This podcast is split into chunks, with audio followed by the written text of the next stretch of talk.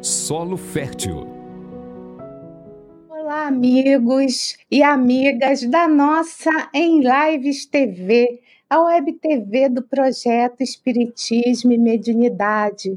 Nós queremos sempre agradecer a você, internauta, que está sempre conosco, né, nas atividades aqui do canal. E hoje nós temos uma presença para lá de especial.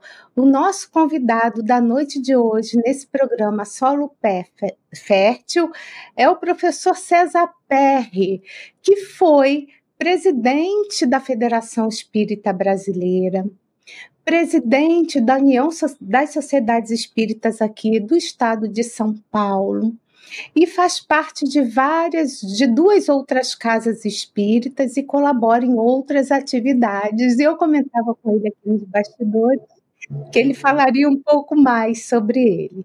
Então, uma alegria estar aqui com todos vocês. Nossa gratidão também aos nossos queridos parceiros de transmissão que estão retransmitindo essa live para que mais outras pessoas possam ter acesso a essa informação, tá? Que é muito especial, porque o tema da noite de hoje, que o PR vai falar, vai, vai comentar, ela, é, o título é A Vertente Espiritual de Paulo de Tarso, e eu trouxe aqui né, para vocês. Eu vou ver como é que vai ficar na tela. Eu rapidamente eu fui lá e trouxe a capa do livro dele, né? Ele é autor desse livro maravilhoso, né? Então vamos ver se eu consigo colocar aqui a capa. Vai estar um pouco em cima da gente, mas é esse livro, tá? Que vocês podem adquirir tá? Em, nas várias livrarias também. A gente ouviu que tem na Amazon, tem também. Ele vai falar sobre isso, a Casa Editora Clarim, eu vi no Carrefour, enfim, está espalhada aí nas diversas plataformas online. Isso também é muito bom. E antes de mais nada, de passar a palavra para o nosso querido companheiro de longas jornadas, uma pessoa totalmente voltada para o movimento espírita, nacional, estadual, trabalhador de, de longas datas, né, que já trabalhou desde cedo da mocidade. Né, muito jovem já estava envolvido com a doutrina espírita, até onde eu me lembro. Né? Então, é muito é uma pessoa muito querida, né? Então, nós queremos, acima de tudo, agradecer a Deus. Perry, a gente fala um, um trechinho desse livro aqui, é um pensamento de Jona de Ângeles, e é o acaso. Então, o pessoal já acostumou, tá? E eu vou, vou aqui fazer, vou ler aqui o que, que a Joana tem para nos falar para a noite de hoje, tá? Ela diz o seguinte. Na escala dos acontecimentos morais que dizem respeito à saúde integral, merece destaque a contribuição terapêutica do perdão das ofensas. Use a terapia do perdão e conseguirás a inefável leveza da consciência tranquila. Então, esse trecho foi retirado do livro Liberta-te do Mal. E eu também quero sempre agradecer, acima de tudo, a Deus, nosso Pai, Jesus, nosso irmão, ao Manuel Flamengo de Miranda, que é coordenador desse projeto, aos amigos espirituais, pedindo para que possa envolver o nosso querido César Perry e que a exposição da noite de hoje possa ocorrer da melhor maneira possível. Eu também quero saudar aqui as nossas queridas companheiras e companheiros, os nossos queridos companheiros aqui que estão se manifestando na live. Então, uma boa noite para Arlene Pinheiro, boa noite a Norma de Guimarães de Belém do Pará, Dirana sempre conosco, ela é aqui do interior de São Paulo, de Tupéva. Boa noite, Perpétua do Socorro, Marlene Rosa, Uberlândia, Minas Gerais, um tempão que eu não te via por aqui, Marlene. Ela também está te saudando, né? E ela fala o seguinte, Perry, que o tema da live de hoje é um convite às nossas mais sérias e profundas reflexões sobre esse espírito de escola que é Paulo de Tarso. Também quero saudar a Cia Orlando, de Porto Alegre e a Márcia Valente. Bom, gente, eu já falei bastante, né? O, tá, o César Perry está aqui quietinho, mas estão todos aqui ávidos para poder ouvir você falar um pouquinho. Então, Perry, querido companheiro, a palavra é toda sua. É, boa noite, Regina. Saudamos a todos os internautas, né? Que estão nos acompanhando nessa programação do em Lives TV, Espiritismo e Mediunidade, e é motivo sempre de alegria para nós essa possibilidade, né, de estarmos nos dirigindo através da internet pro, para companheiros que se encontram, inclusive, no mais distintos rincões, vamos assim dizer, né? Bem distante às vezes. E é uma das facilidades, né, uma das vantagens propiciadas pelos meios digitais. Então, é, no dia de hoje, é, foi definido pelo Chico Leite, né, um companheiro nosso, o tema que nós deveríamos apresentar, desenvolver é, nessa noite, que é referente a esse livro que nós lançamos, ah, neste ano, no mês de março. A Regina, inclusive, já apresentou na, na tela, né? Que é o livro Paulo de Tarso, A Vertente Espiritual da Montanha, e que foi lançado pela casa editora, o Clarim, que é uma instituição que nós temos vinculações, eu diria, há mais de 50 anos, né? É, tanto no jornal Clarim, como na Revista Internacional do Espiritismo e na, nos livros nossos que têm sido lançados pela casa editora O Clarim.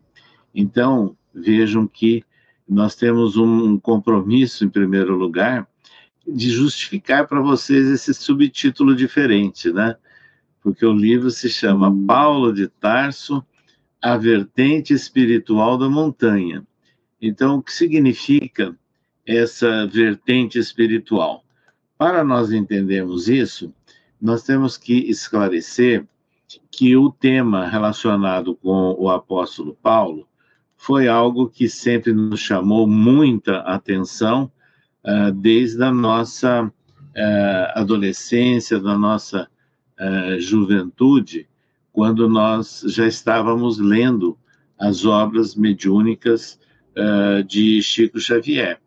E iniciando uh, principalmente pelas obras de Emmanuel, uh, seguindo né, pelo Caminho da Luz, os romances, o Consolador, e chegamos em Paulo Estevam, e que foi um livro que nos marcou profundamente, e desde aquela época, sempre que possível, nós nos detivemos, né, em nossa atenção e na divulgação de algo relacionado com a literatura é, vinculada ou especificamente ao romance Paulo Estevam, que é da magistral elaboração do espírito Emmanuel pela psicografia de Chico Xavier. Então, vejam, fomos estudando, fomos lendo, e no momento em que nós estávamos já é, executando algumas tarefas junto a órgãos de união, caso da USE e depois da Federação Espírita Brasileira, nós já tínhamos uma preocupação é, de vincular a vida e obra de Paulo, e especificamente as suas epístolas, com algumas é, características, nuances do movimento espírita, e tirando algumas recomendações que seriam adequadas, né, para recomendação, para fortalecimento de posturas no movimento espírita. E chegamos a escrever, inclusive, vários artigos. Mas no momento que nós nos desincumbimos dessas tarefas, nós nos detivemos mais detidamente né, nesse, nesse estudo e lançamos em 2016, pela casa editora Clarim, o livro Epístolas de Paulo, a Luz do Espiritismo, onde nós comentamos as epístolas de Paulo numa nuance espírita, com base em textos uh, elaborados por Emmanuel, pela psicografia de Chico, que ele é o principal exegeta, vamos assim dizer, é, do Novo Testamento à luz do Espiritismo. E seguiram-se outras obras, e fomos coletando material, né? E lendo também é, da literatura não necessariamente espírita, e, e comprovamos né, que Paulo de Tarso, ele é ainda, em nossos dias, o vulto do cristianismo primitivo mais pesquisado, mais estudado em universidades do hemisfério norte, é, tanto do Reino Unido como da, da França, da Alemanha, dos Estados Unidos e do Canadá. Há muitas pesquisas relacionadas com os textos, né, que ele originou com as formidáveis epístolas. Então nós fomos encontrando várias obras, né, relacionadas com a, a, a vida, a obra e a pesquisa é, correlata a todo esse esforço que Paulo de Tarso empreendeu para difundir a mensagem de Jesus.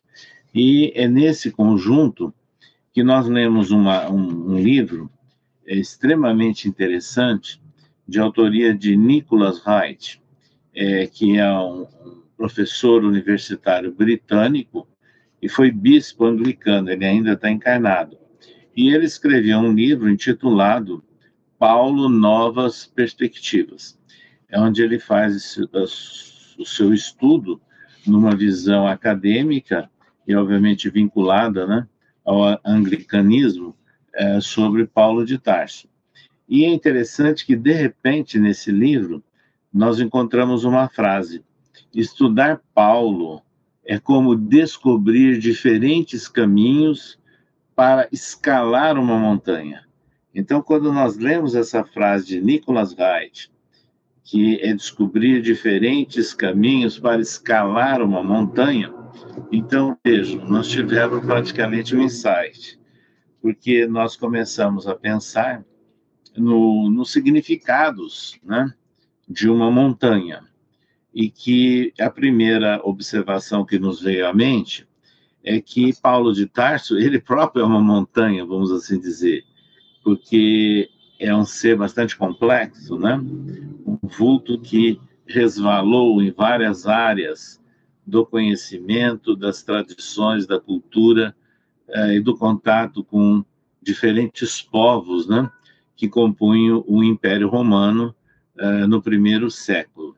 Mas, vejam, ele tem algumas características, ele tem algumas nuances na sua maneira de pensar, de agir e de divulgar a mensagem de Jesus, notadamente através das suas marcantes epístolas.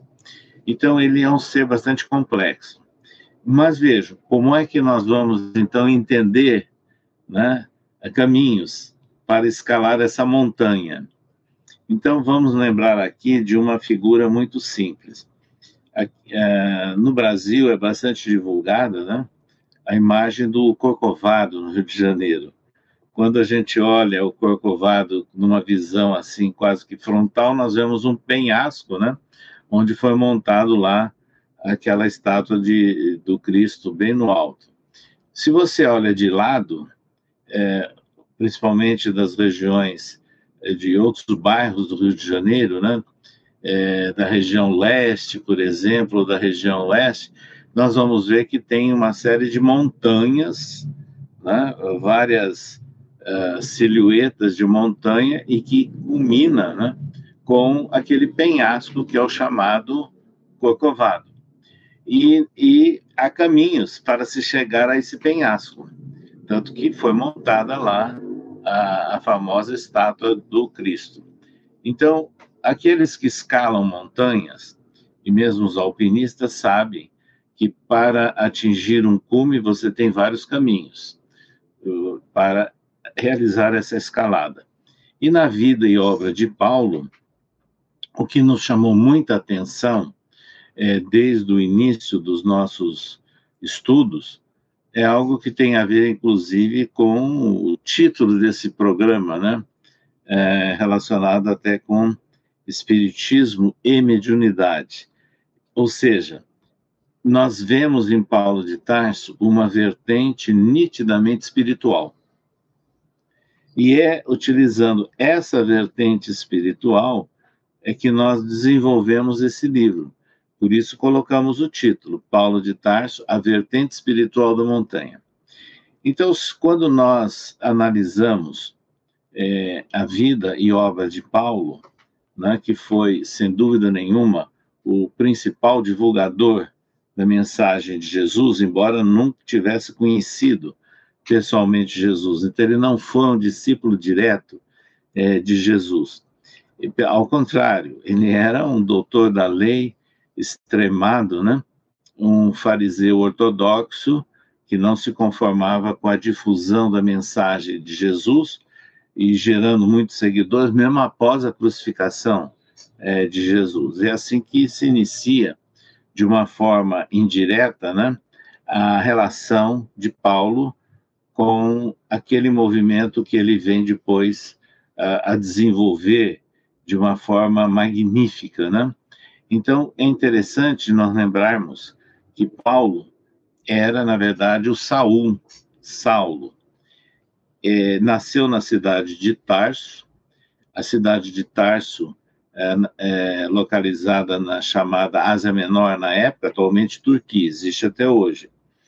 E nasceu num lar de tradição judaica, então, logicamente, ele estudou a Torá desde a sua infância, e é por isso, pelo seu interesse, pela sua dedicação na Torá, é que ele foi levado depois a Jerusalém, frequentando então é, estudos né, junto ao Sinédrio, tendo como mestre o principal autoridade do judaísmo da época, que era Gamaliel. Então, no lar, ele teve essa formação judaica. Ao mesmo tempo, a cidade em que ele viveu a sua infância e sua adolescência era influenciada toda pela cultura e pela tradição helênica. Então, é essa cultura que o influenciou desde o início, né, na sua formação. É, ele estudou e escrevia em grego, né, e ele sofreu a influência, inclusive, dos filósofos gregos estoicos, né, que tem assim uma, uma grande vinculação nas suas propostas do esforço pela superação de problemas com a prática da virtude. E, aliás, Paulo de Tarso ele é lembrado como uma figura estoica, né? É, muitas vezes há essa referência sobre ele. Ao mesmo tempo, tanto a região que ele nasceu, Tarso, como o ambiente que ele vivia em Jerusalém, como todas as suas andanças posteriores, estavam dentro do território do Império Romano.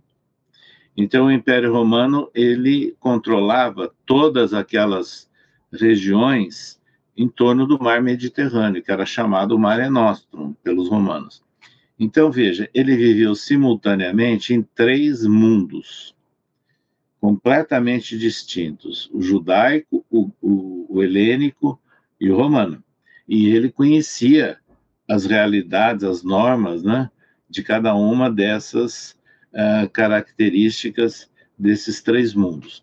Isso deu uma uma preparação ímpar para Saulo, que ele passou então a ter uma distinção enorme. Não se compara, por exemplo, o preparo é, do Paulo de Tarso com nenhum dos apóstolos diretos de Jesus. Né? Nenhum deles teve essa condição que ele desenvolveu ao longo da sua vida. E, além de tudo, é, nós não podemos esquecer que o pai dele que era judeu, né, radicado em Tarso, um grande tecelão e comerciante, ele conseguiu a cidadania romana, o que não era comum. Então, não era comum que as autoridades romanas outorgassem a cidadania para povos eh, conquistados. E, nessa condição, Saulo herdou do pai a cidadania romana. E foi exatamente essa característica dele que deu uma distinção para todas as suas ações. Então, ele conhecia a Torá, conhecia os livros dos profetas, embora depois ele tenha deixado de lado, superado-os, mas conhecia. Ele dominava o idioma grego, conhecia a cultura helênica, conhecia as normas de funcionamento do Império Romano e era portador da cidadania romana. Então, foi graças a essa prerrogativa de cidadão romano que ele foi liberto muitas vezes das intrigas, das injunções emanadas do Sinédrio de Jerusalém, que queriam a todo momento aprisioná-lo, julgá-lo e condená-lo. Mas acontece que um romano não pode ser é, julgado e condenado por judeus. Era essa a, a, a legislação vigente. Por essas razões, ele muitas vezes foi beneficiado, então, por ser um cidadão romano, sendo liberado de prisões, de julgamentos e tendo, inclusive, em várias situações, a prerrogativa de contar com o apoio e a proteção do Estado romano, com guardas romanos protegendo-os em várias situações, é, para que eles é, superasse ou saísse daqueles embaraços e de todas aquelas armadilhas criadas pelo Sinédrio de Jerusalém e pelas próprias sinagogas em cidades que ele havia visitado. Então, ele era um ser bastante diferenciado. Ele escreveu muita coisa que tem a ver também com a época. Então, muitas das orientações, dos comentários que ele faz, de recomendação ao povo para um contexto que ele estava vivendo. Então, nós temos que aprender nas nossas análises, deixarmos de lado e respeitarmos aquilo que era vigente, que era prática, corrente num contexto, e analisarmos aquilo que supera aquele período. Então, nas epístolas de Paulo, claramente o que, que é imortal, que supera a contextos de época o ensino moral de Jesus, porque ele foi o principal divulgador do pensamento de Jesus. E aí nós utilizamos o, o raciocínio de Allan Kardec. Quando Allan Kardec faz a apresentação do Evangelho segundo o Espiritismo, ele deixa de lado, ele esclarece isso, muitos detalhes da vida de Jesus e passa a ter como objetivo tratar do ensino moral de Jesus. É isso que é o nosso pensamento também com relação a Paulo e, as suas epístolas. Então, vejam bem, é interessante que nós encontramos na, em artigos de revistas acadêmicas, então nada a ver com o Espiritismo, em uma revista publicada, inclusive, por uma universidade presbiteriana, um artigo que um autor fez um estudo dos textos de Paulo e, entre outras observações, ele chama a atenção que a palavra espiritual ela é citada 26 vezes no Novo Testamento. E dessas 26 vezes, 24 vezes por Paulo nas epístolas. Então vejo que existe já claramente uma preocupação diferenciada nele. Lógico que a, a visão dele os conceitos dele de vida imortal, de espírito, significado espiritual, eram de acordo com o conhecimento da época. Nada a ver hoje com essa vastidão de conhecimento propiciada pelo Espiritismo. Mas ele foi, sem dúvida nenhuma, um grande precursor de todas essas ideias. E é interessante que, ao mesmo tempo que a sua tônica é, dissertativa nas epístolas em torno do ensino moral relacionado com a vida imortal, nós encontramos nele a presença de vários dons mediúnicos, ele sendo intermediário é, da espiritualidade ou interagindo com a espiritualidade em vários momentos. Então, nós, sem dúvida nenhuma, um momento histórico marcante foi o próprio encontro dele com Jesus às portas de Damasco, que é um fenômeno de aparição de Jesus. Então ele se tornou visível, né? E Saulo, que ia perseguir seguidores de Jesus em Damasco, o identificou e, e daquela imagem luminosa, né, que era a aparição de Jesus, ele se dirigiu a Saulo: Saulo, Saulo, por que me persegues? E Saulo repentinamente deu uma resposta completamente inusitada: Senhor, o que queres que eu faça? Ele fica enseguecido, entra na cidade de Damasco, não foi amparado e nem recebido pelos seus amigos que residiam em Damasco, e se estabeleceu numa estalagem, e cego, inclusive, né, depois daquela visão, e foi procurado no terceiro dia por Ananias, o homem que ele iria prender, a liderança eh, de Jesus ali em Damasco. E por que que Ananias foi procurá-lo? Porque ele foi acionado pelos Espíritos do Senhor, conforme os registros do Novo Testamento, dizendo que ele deveria ir atender aquele jovem que era o vaso preparado para falar aos judeus, aos reis e a todo o povo. Então, é um fenômeno de natureza espiritual que Ananias foi intermediário e foi lá e o que ele fez? Impôs as mãos, fez as suas orações e o Saulo recobrou a visão.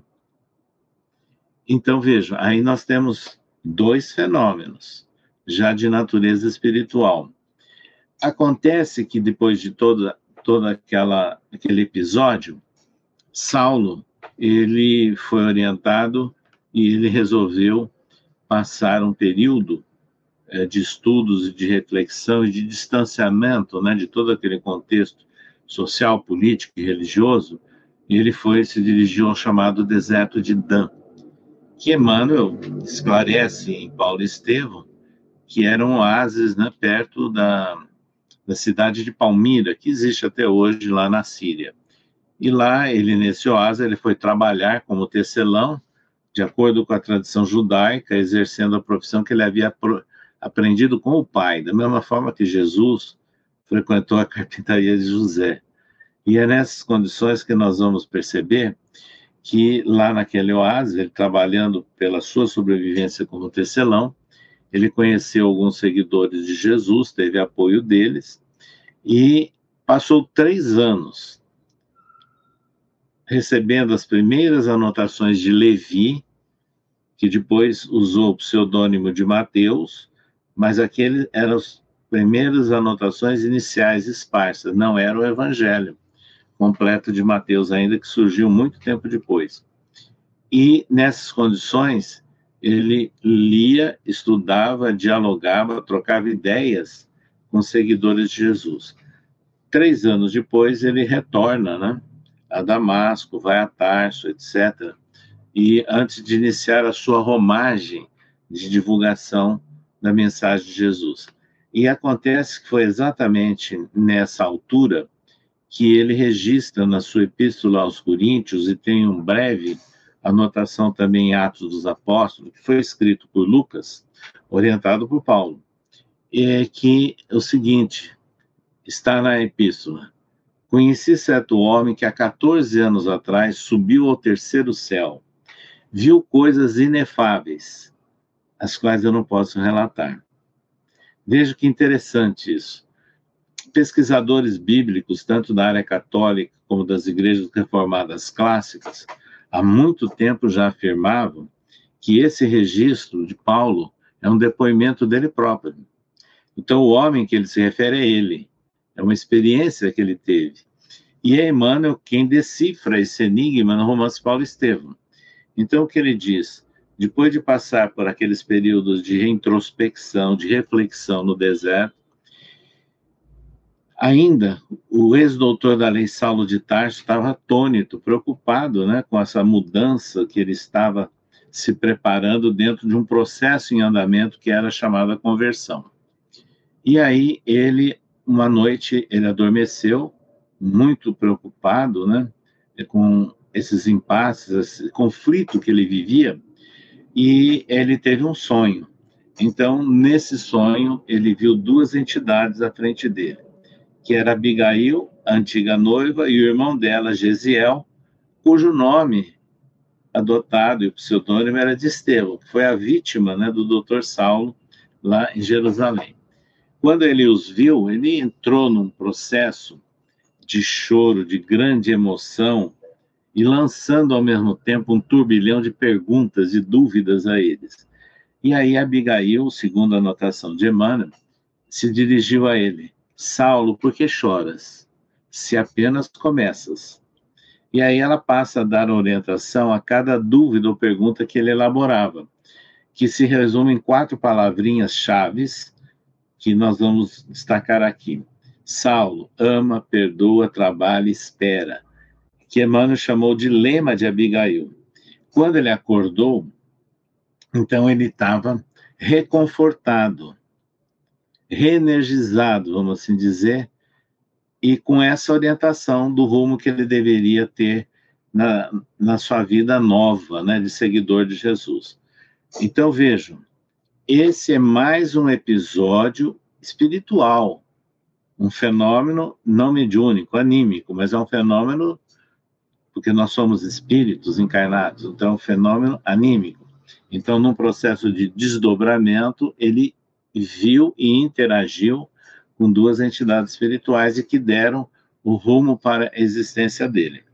Então, é nessas circunstâncias, meus amigos, que ele inicia o seu trabalho, funda em Antioquia aquele primeiro agrupamento de seguidores de Jesus, que do grego, como foi escrito nos evangelhos e nas epístolas, era eclésia. Eclésia, tradução para o português, é local de reunião, uma assembleia, que depois adotaram aí a tradução de igreja, mas não era, local onde se reuniam para estudar e praticar a mensagem de Jesus. E assim ele inicia as suas viagens. Foram três grandes viagens, né? levando a mensagem de Jesus, fundando agrupamentos de seguidores de Jesus nas capitais das principais províncias do Império Romano. Então, pelo fato dele ser cidadão romano, pelo fato dele dominar o idioma grego simples, que era o koiné, ele tinha então essa versatilidade de comunicação e de interação nas várias regiões do Império Romano, porque a, a língua, o idioma de intercâmbio no Império Romano naquela época era o grego, o não era o latim, porque o, o Império Romano dominava vários reinos, várias províncias, e cada um tinha o seu dialeto. Então era isso facilitou muito o trabalho de Paulo. E ele passa então a fundar esses, esses locais e exercendo a mediunidade. Ele curou pessoas. Está registrado pessoas coxas, crianças, reanimou um jovem que caiu de uma janela durante uma das pregações de Paulo, o Eutico, ele viu entidades espirituais orientando durante o sono para ir a tal ou uma outra cidade para levar a mensagem de Jesus. Então, veja, ele interagia com a espiritualidade. E ele interagia de tal forma que, pela sua formação cultural, ele distinguia os chamados falsos profetas. Essa característica é muito importante em vários locais, ele identificava esses que tentavam se miscuir nos grupos de seguidores de Jesus, querendo tirar vantagens, oportunistas, né? E ficou claro em vários registros, como por exemplo o, o, o fato da, dele afastar a entidade que dominava a pitonisa da cidade de Filipos, né? Que era médium da tradição grega, mas que ela vivia da mediunidade e ele afasta aquela entidade como muitos outros casos. Ele curou o governador romano na ilha de Chipre, que era o procônsul romano, né, Sérgio Paulo. Isso teve uma repercussão muito grande é, na, na, na, naquele local, tanto na, na administração e auxiliares do governador romano, que facilitaram, inclusive, para ele fundar agremiações de estudo da mensagem de Jesus ali na ilha de Chipre, né? Eu falei Creta, Chipre. É, né, isso é importante, então, a gente levar em consideração que ele exercia a mediunidade, onde ele atuava, porque a mediunidade era comum. Emmanuel registra isso no romance Paulo Estevam, e dá até um exemplo que em Antioquia aconteciam as mais belas manifestações espirituais, até de voz direta, escreve Emmanuel, porque ali ocorriam as ações de fraternidade e de solidariedade no atendimento das pessoas. E essa, essa vertente espiritual de Paulo, ela ficou muito patente, ficou muito clara, inclusive, na epístola primeira que ele escreveu aos Coríntios, onde tem aí eh, vários versículos que, incluídos no tema acerca dos dons espirituais, não quero, irmãos, que sejais ignorantes. E aí ele passa a enumerar vários tipos de dons espirituais ou de profecias, quer dizer, estava se referindo a práticas, a tipos de mediunidade. E no final ele encerra, mas que tudo se faça decentemente e com ordem.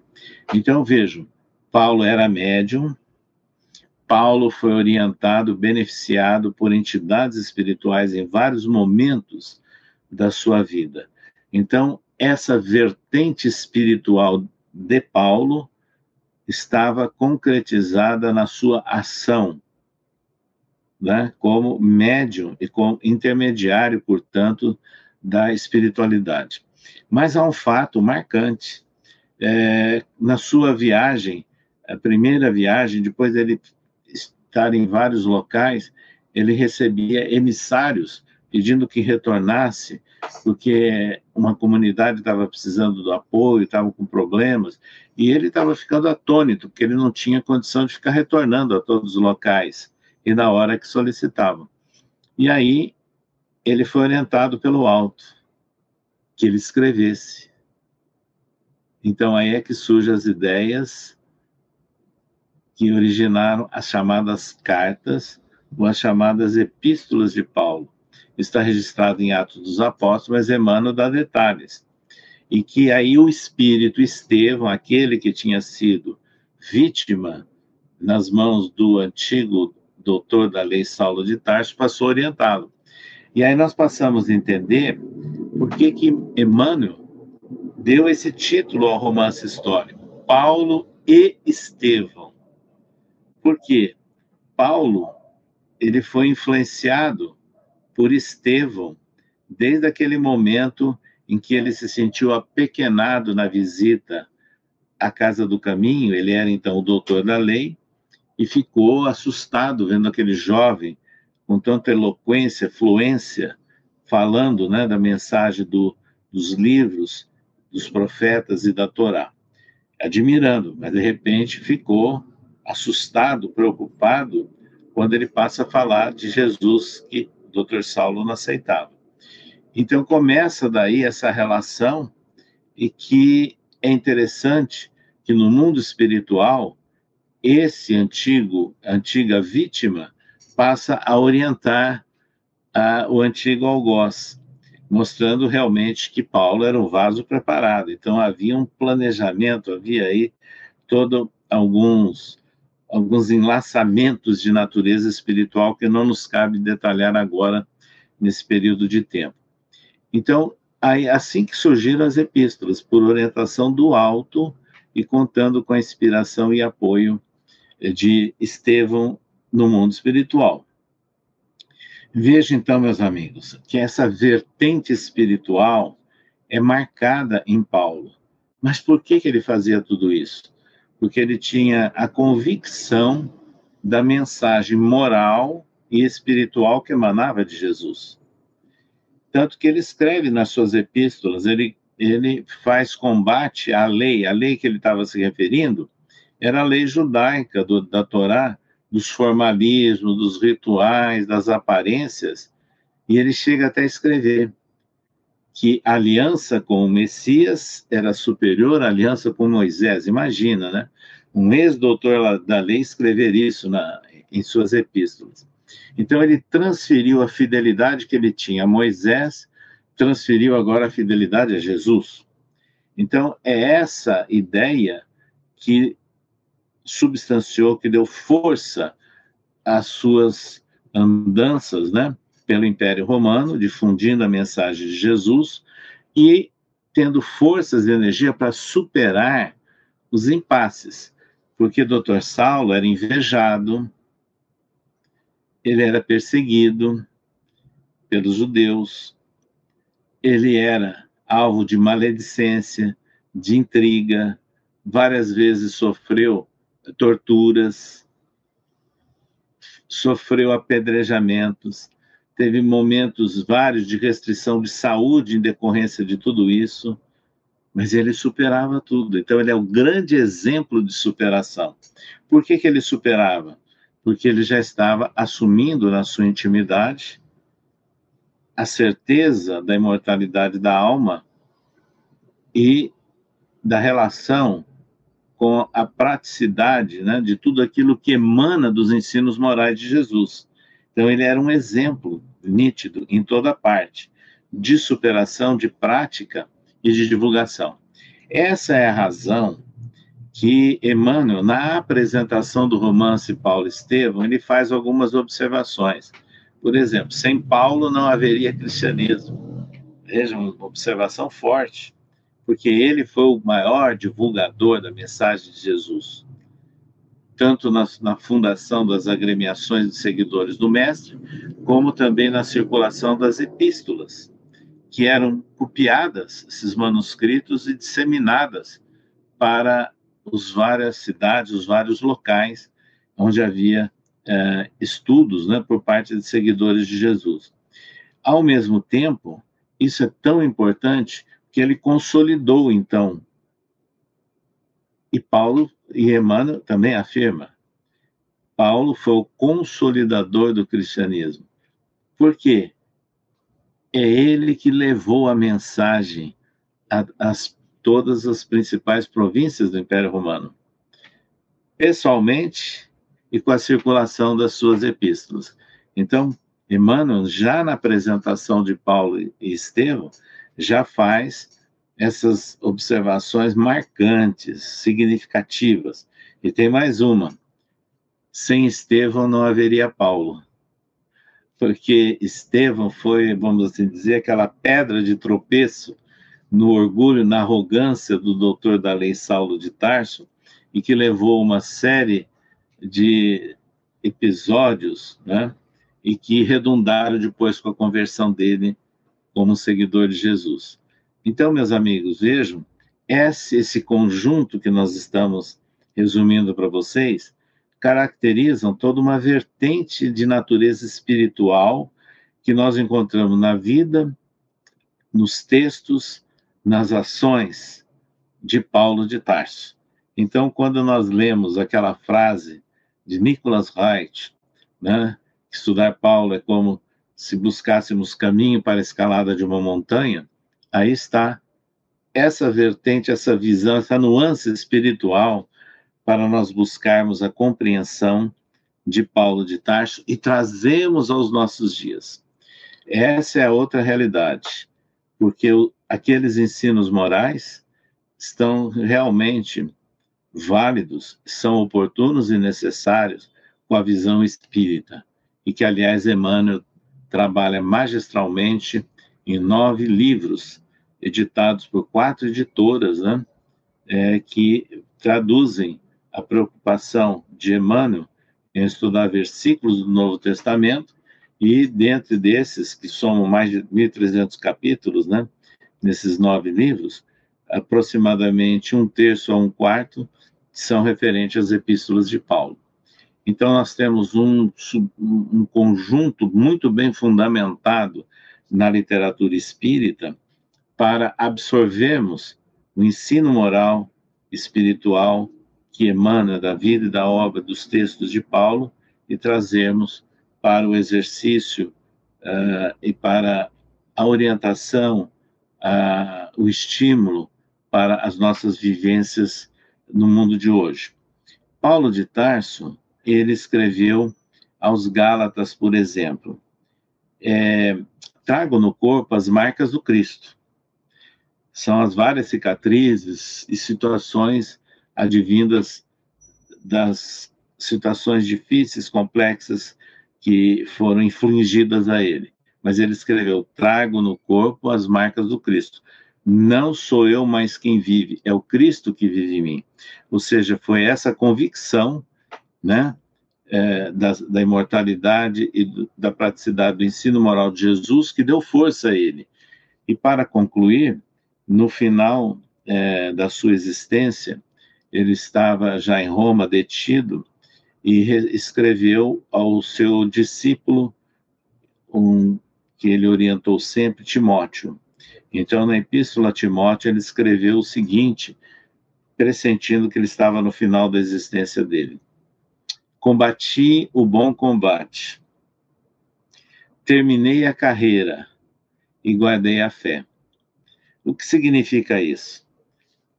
O Saulo culto da cidade de Tarso, muito preparado, ele era um entusiasta dos esportes gregos, inclusive, praticava-os. Então, quando ele escreve, e ele usa nos seus versículos muitas palavras vinculadas à prática do esporte. Então, o que ele escreveu? Combati o bom combate. Ele estava se referindo às lutas que existiam no esporte, de uma forma figurada. Mas que bom combate é esse? Ele venceu as lutas da sua existência. Então, os exemplos de superação que nós encontramos em Paulo. Então, vejam, terminei a carreira. A carreira é a corrida.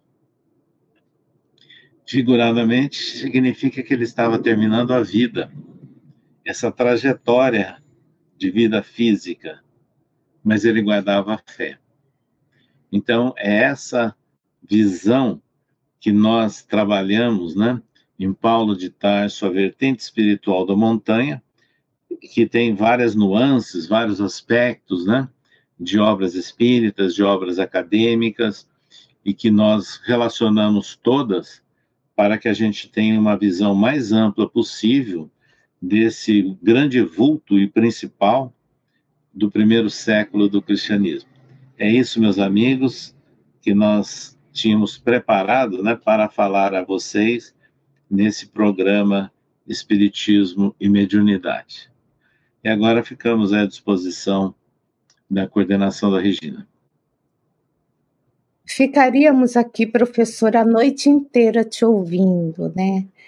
É, e eu falo professor, viu, gente, porque ele é realmente, né, ele tem PhD, né, pela, pela universidade, ele não queria que falasse, né, estadual paulista, por que, que eu estou trazendo isso, né, foi reitor de pós-graduação, enfim, é, vinculado, se não me falha a memória, à USP, mas por que, que eu falo isso? Para vocês entenderem como que com, com, esse, com essa alma de pesquisador que o foi, né, e que o é, como esse livro não deve ser rico, né? A gente poder estudar, aprofundar esse conhecimento maravilhoso. Enquanto ele falava, eu já coloquei aqui, é, eu vou compartilhar a tela mais uma vez para quem quiser, né, na, da editora Clarim, vamos ver se eu consigo achar.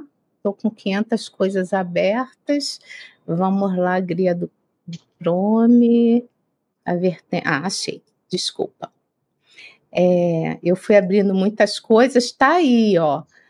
Aí que o professor César Perry, né? Ele coloca onde vocês possam adquirir esse livro aqui na editora Clarim.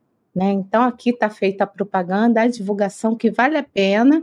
E eu vou comprar, viu? Eu vou comprar, vou estudar, porque eu li cinco vezes o livro Paulo Estevam, mas eu percebi que ah, eu ainda não conheço o suficiente só nesses minutos de fala sua, viu? Então tá aí, tá, gente? Convite também está feito para que ele retorne. Eu tinha preparado, professor, algumas perguntas enquanto o senhor ia aí descrevendo, né? Vou falar você, ia descrevendo aí a, a, essa temática né, do seu livro maravilhoso. Mas tem tantas perguntas aqui dos internautas que eu vou fazer apenas uma antes de, de passar a palavra aí para pra, as perguntas aí dos internautas para o momento de interação. Aliás, eu já vou botar aqui a do, a gente tem uma vinhetinha bem curtinha para nosso bate-papo. Vamos lá. Momento de interação. Perguntas e respostas.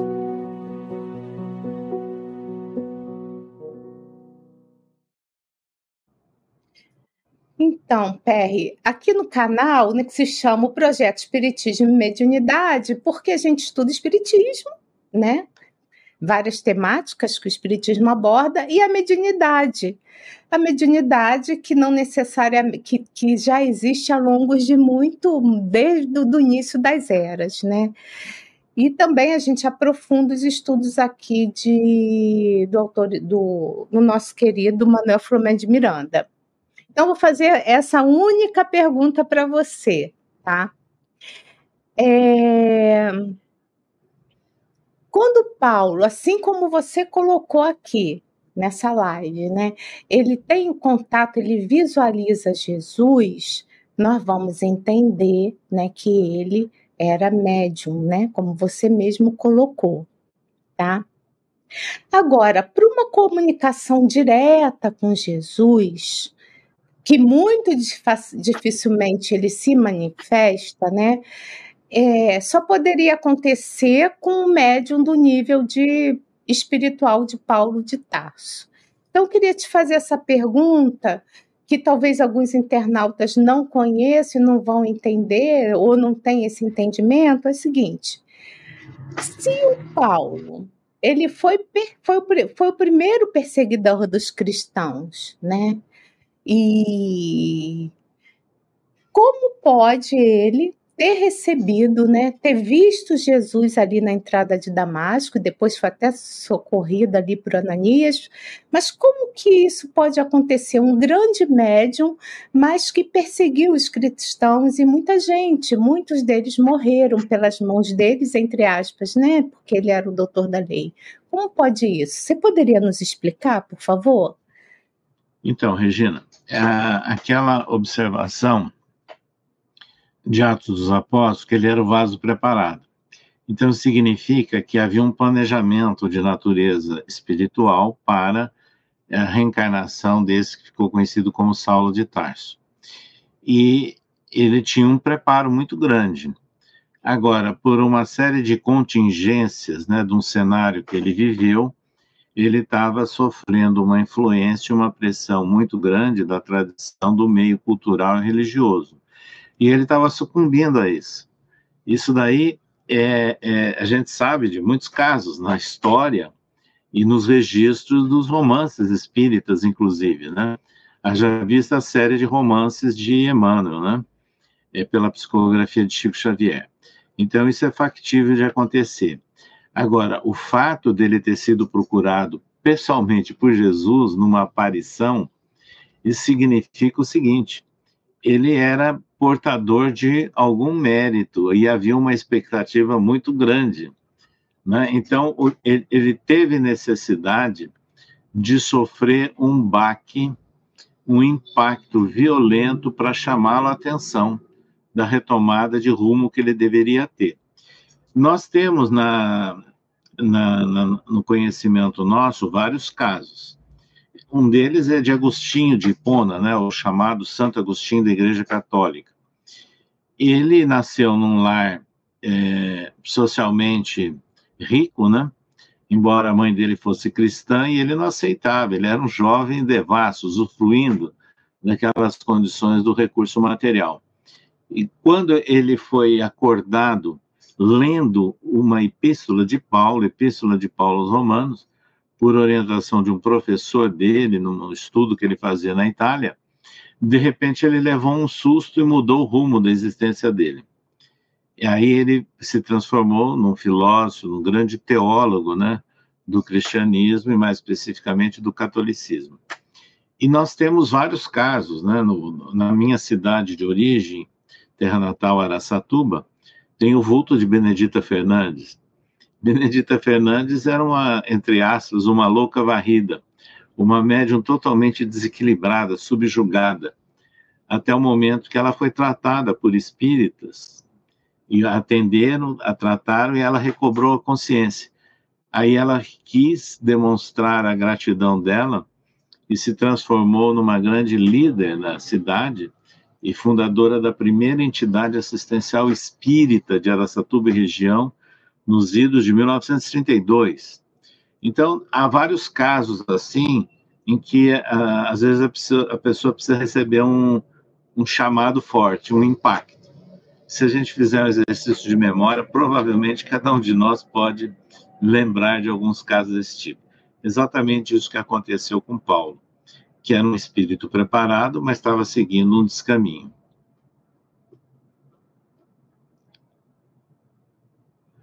Está sem som. Ah, obrigada. Eu desliguei para não atrapalhar sua fala. É, obrigada aí pelas explicações, né? Melhor impossível.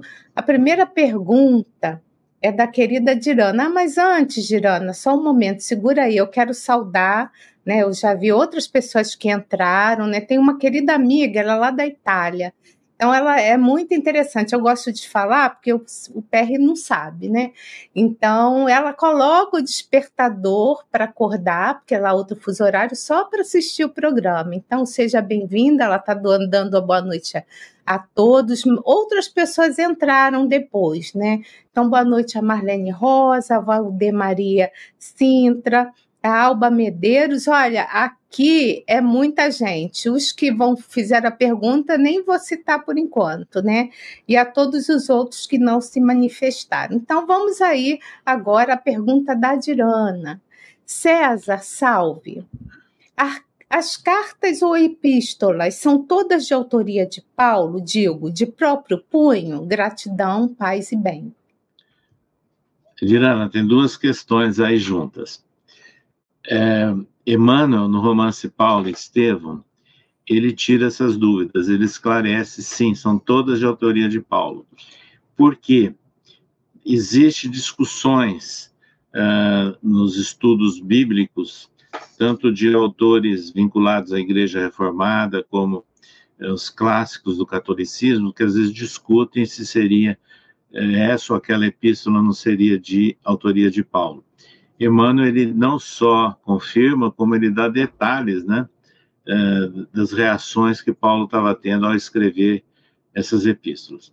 Agora, de próprio punho, não necessariamente, aí é um detalhe. Algumas ele ditava e ele tinha sempre o apoio de jovens, Silas, Timóteo, né, Tito, e que ele chamava às vezes e eles escreviam mas sob o ditado dele. Agora, aquelas mais emocionantes, Emmanuel, inclusive, registra isso, foram escritas por ele próprio, como a, a, a dos Hebreus, dirigida aos irmãos de raça, que é muito questionada. Paulo disse que ele chorava, ele estava emocionado à medida que ele estava ele próprio redigindo a epístola aos Hebreus. Então, é essa informação que nós temos a você. Bom, tem uma outra pergunta que não necessariamente tem a ver com Paulo, mas não tem a ver com o livro. Então, ele fala a pergunta, se não, não quiser responder, da Márcia Valente. A história de Eutico, que caiu da janela, foi em Troade? Sim, na Ásia Menor, é uma cidade ali é, em que ele estava sendo considerado morto, né? O, o, o jovem Eutico, e Paulo desceu o atendeu e falou: não, ele vive. E isso é um daqueles exemplos, né, como assim dizer, de reanimação, de, de, do sentido espiritual da palavra, né? E que Paulo foi intermediário em alguns casos. É... Vamos ver aqui. Ela continua. Quais foram os três apóstolos que foram a Troade? Paulo era um deles? Sim, é, veja bem, é, Paulo, ele andou por, foi o apóstolo que mais viajou. Os outros não tiveram é, é, a dimensão dessa ação, assim, pastoral, vamos assim dizer, de acompanhar, de viajar, né? Agora, a, aquela região ali, é, da Ásia Menor, recebeu, sim, Barnabé recebeu, uh, era próximo, relativamente próximo a a Éfeso, inclusive, onde morava é, João, e então havia uma circulação, embora restrita, de demais apóstolos né, de Jesus. Muito bem. Bom, Marlene Rosa, ela pergunta o seguinte: as citações sobre o espiritual das cartas podem ser entendidas como um reconhecimento e convicção da vida futura por parte de Paulo de Tarso? Que tipo de instrumento divino foi ele? Ela é de, ela, a Marlene é de Uberlândia, Minas Gerais. Sim, uh, os textos dele, como as falas, retratando as falas dele, eram sempre no sentido de chamar a atenção sobre uma continuidade da vida, embora não houvesse detalhes e o conhecimento como nós temos hoje espíritas, né? Mas eram ideias predecessoras. E no próprio judaísmo, né, vigente, é, na época não havia também maiores detalhes sobre o, o mundo espiritual e até com algumas ideias muito estranhas. Então, era é, agora Paulo dava essa imagem e ele foi um instrumento de transmissão da mensagem de Jesus. Esse, esse foi o grande objetivo da vida dele. Foi disparzir os ensinos de Jesus por todo o entorno do, do, do, do Mar Mediterrâneo, as várias regiões do Império Romano.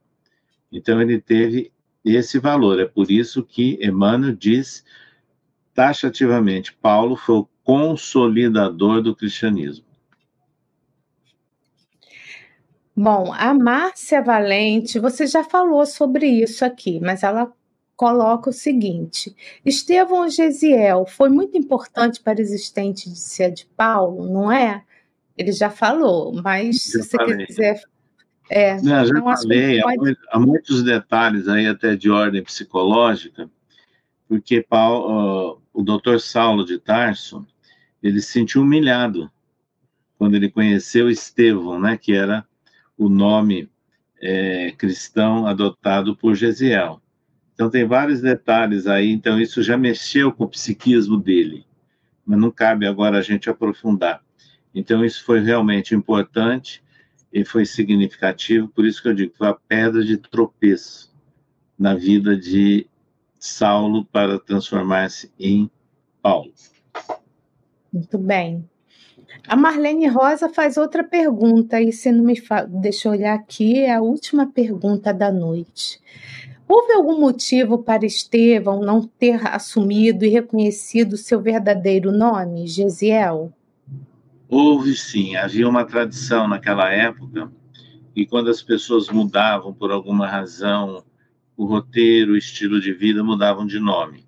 Isso aconteceu inclusive com Saulo, o nome dele era Saul, né? É, ou Saulo. E ele já estava fazendo a sua primeira grande viagem na ilha de Chipre, havia curado o governador romano Sérgio Paulo, e lá num diálogo, Lucas, que estava acompanhando, Lucas era um médico, né, jovem, que seguia Paulo, é, perguntou se ele não queria, de acordo com a tradição, de mudar o nome dele. Então ele romanizou o nome e, de certa forma, homenageou aquele que ele curou e que o prestigiou e o apoiou, que era Sérgio Paulo. Então ele adota daí para frente o nome de Paulo. Bom, é, nós não temos mais perguntas.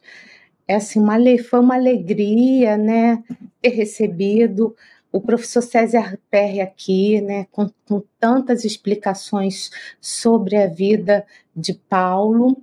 Então, eu quero agradecer também já a você que está aqui, né, é, nos assistindo até o momento. E também queria falar o seguinte: se você gostou do que ouviu né, até aqui, então dê o seu joinha nesse vídeo, né? Inscreva-se no nosso canal em Lives TV Espiritismo e Mediunidade, porque você fazendo isso, mais pessoas podem ter acesso a esse conteúdo maravilhoso, né? E eu quero lembrar vocês também que na sexta-feira nós não teremos o programa Momentos com Filomeno de Miranda, Por que, que não vamos ter? Porque nós vamos estar recebendo a transmissão do quarto Congresso Espírita do Norte Noroeste Fluminense. Então, 24, 25 e 26 de novembro vai estar acontecendo o congresso e o nosso canal vai estar durante esses três dias, noite e o fim de semana, com esse material. Então, eu quero agradecer a, a sua participação, viu, Perry? Vou deixar Obrigado. você, se você quiser fazer algumas considerações finais, e já me despedindo aqui do pessoal da internet, desejando uma ótima noite. É contigo, Perry.